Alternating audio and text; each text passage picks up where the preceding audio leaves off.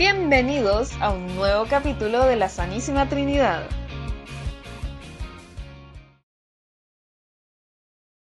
El 18, época familiar, los niños le dan volantines, todo Chile huele asado, terremoteando de, la casa, pero no van a haber fondas.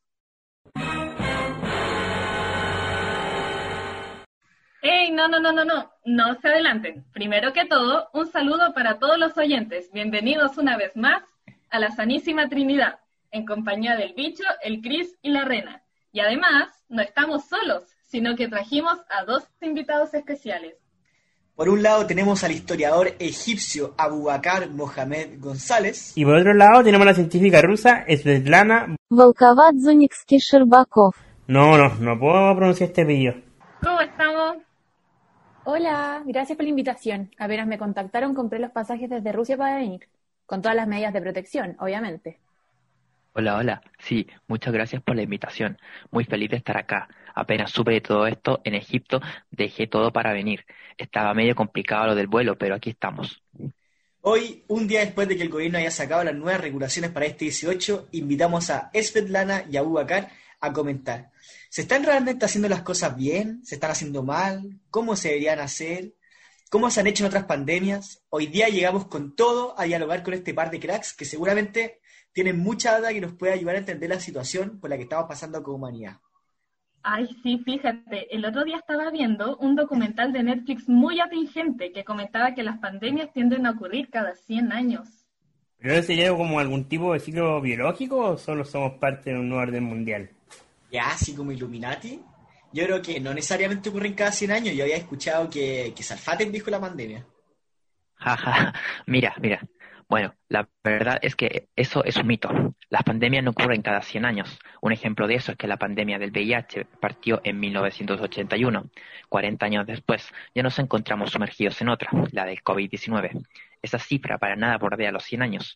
Podemos hablar de la peste negra, que terminó su ciclo principal en 1353 y recién cerca de 157 años después podemos volver a hablar de otra enfermedad que volvió a afectar esa región a nivel general, aunque para nada con similar magnitud.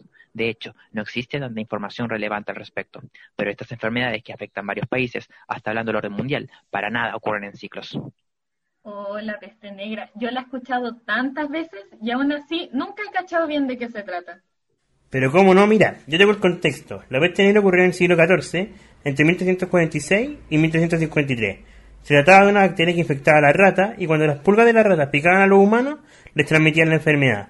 Y lo que pasaba era que se producía una inflamación de los nódulos del sistema linfático, con pus y fiebre muy alta y escalofrío, hasta deliraban. Bueno, bueno, estos ganglios inflamados recibían el nombre de bubón y de ahí la peste bubónica. Se podía transmitir vía pulgas, pero también por la sangre y secreciones respiratorias de los infectados. La, la propagación ocurría por las ciudades y el comercio marítimo.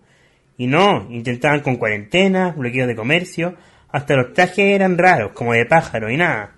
La peste se llevó cerca de dos tercios de la población de Europa. ¿Eso habrá sido? Entre 75 y 200 millones de muertos.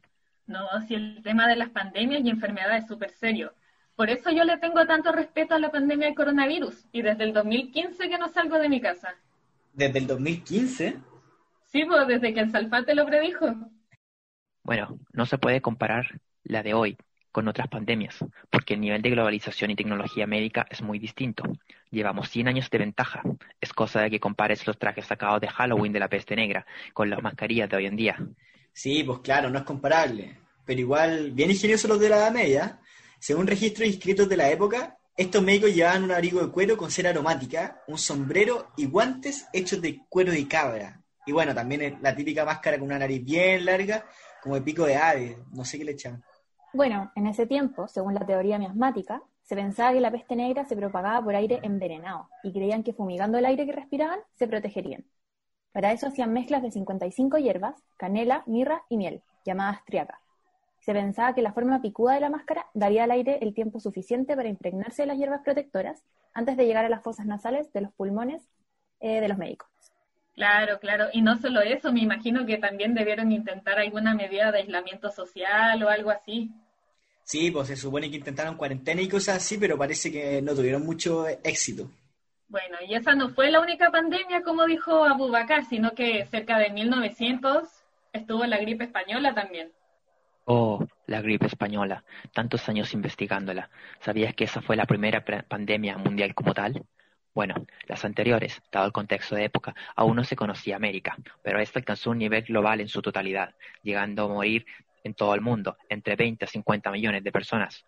Ese es un tema que me marcó vocacionalmente. Me, me emociona. ¿Ah, sí? ¿Y por qué tanto interés? Es que la historia familiar siempre ha sido algo importante para mí. Entonces, siempre me contaban historias del tatarabuelo, de cómo tuvo que ir a la primera gran guerra y después volver para encontrarse con la gripe. Los diarios que él dejó sobre entonces me motivaron a investigar sobre eso. ¿Quién hubiera pensado que moriría atragantado con un hilo de apio? Mira tú, mi tatarabuelo murió de la misma forma. Y también vivió esa pandemia. Cuesta imaginarlo, pero en ese tiempo la medicina y la ciencia eran campos mucho más limitados para tratar la enfermedad. ¿Y cómo eso? La pandemia de la gripe española de 1918 fue causada por el virus H1N1. El primer antibiótico fue descubierto en 1928 y la primera vacuna solo estuvo disponible desde los años 40. En la actualidad, los laboratorios se acercan cada vez más rápido a las posibles curas y hay mucho más acceso a la información científica que antes. La globalización permite además el contacto entre los avances en distintas partes del mundo. Una pregunta, si es verdad que la tecnología y la globalización nos, nos ayuda con el avance y el combate en virus, pero en realidad yo creo que varias veces nos ha jugado en contra, porque de partida el virus hace mundial una vez que viaja y bueno, las conexiones de avión y entre países son, eh, son demasiadas. Y también las conexiones de información como las redes sociales nos pueden llevar a las fake news, eh, como la gente que no quiere vacunarse o cree que el virus es culpa del 5G. ¿Cuál crees tú que son las mejores medidas que se han observado en pandemias anteriores de las que podamos aprender para ganarle al virus? Bueno, como no hay una medicina efectiva para la pandemia actual, partamos de lo básico, el distanciamiento social. Un análisis de las intervenciones que se hicieron en varias ciudades en Estados Unidos durante 1918 mostró que aquellos municipios que habían prohibido reuniones masivas y cerrado teatros, escuelas e iglesias tuvieron un menor número de muertes. Ay, la cuarentena actual por el COVID-19 ciertamente ha traído la gripe española de regreso a la memoria de muchos. Oye, qué inspirador que estuvieran estas cosas por la familia. ¿Y cómo se llamaba su tatarabuelo? Se llamaba Abdel Adil Muratovanovich González. Bueno, con este bello momento despedimos a nuestros invitados. Muchas gracias a ambos, suerte en su viaje a casa y estaremos en contacto. Oye, ahora que gracias a los expertos conocemos más sobre la historia y evolución de las pandemias pasadas, sería bueno hacer algo con esta información y proyectarnos la pandemia actual, ¿o no? No olvidar que ya estamos cerca de las 936 mil muertes a nivel mundial con esta pandemia. Cerca del millón. Recuerden que los principales síntomas son tos, fiebre y cansancio. Y como no contamos con medicamentos ni vacunas, tener siempre presente que el aislamiento social es la mejor prevención a este virus que no se sabe ni de dónde surgió, pero que viene tomando relevancia desde diciembre de 2019, cuando apareció por primera vez en China.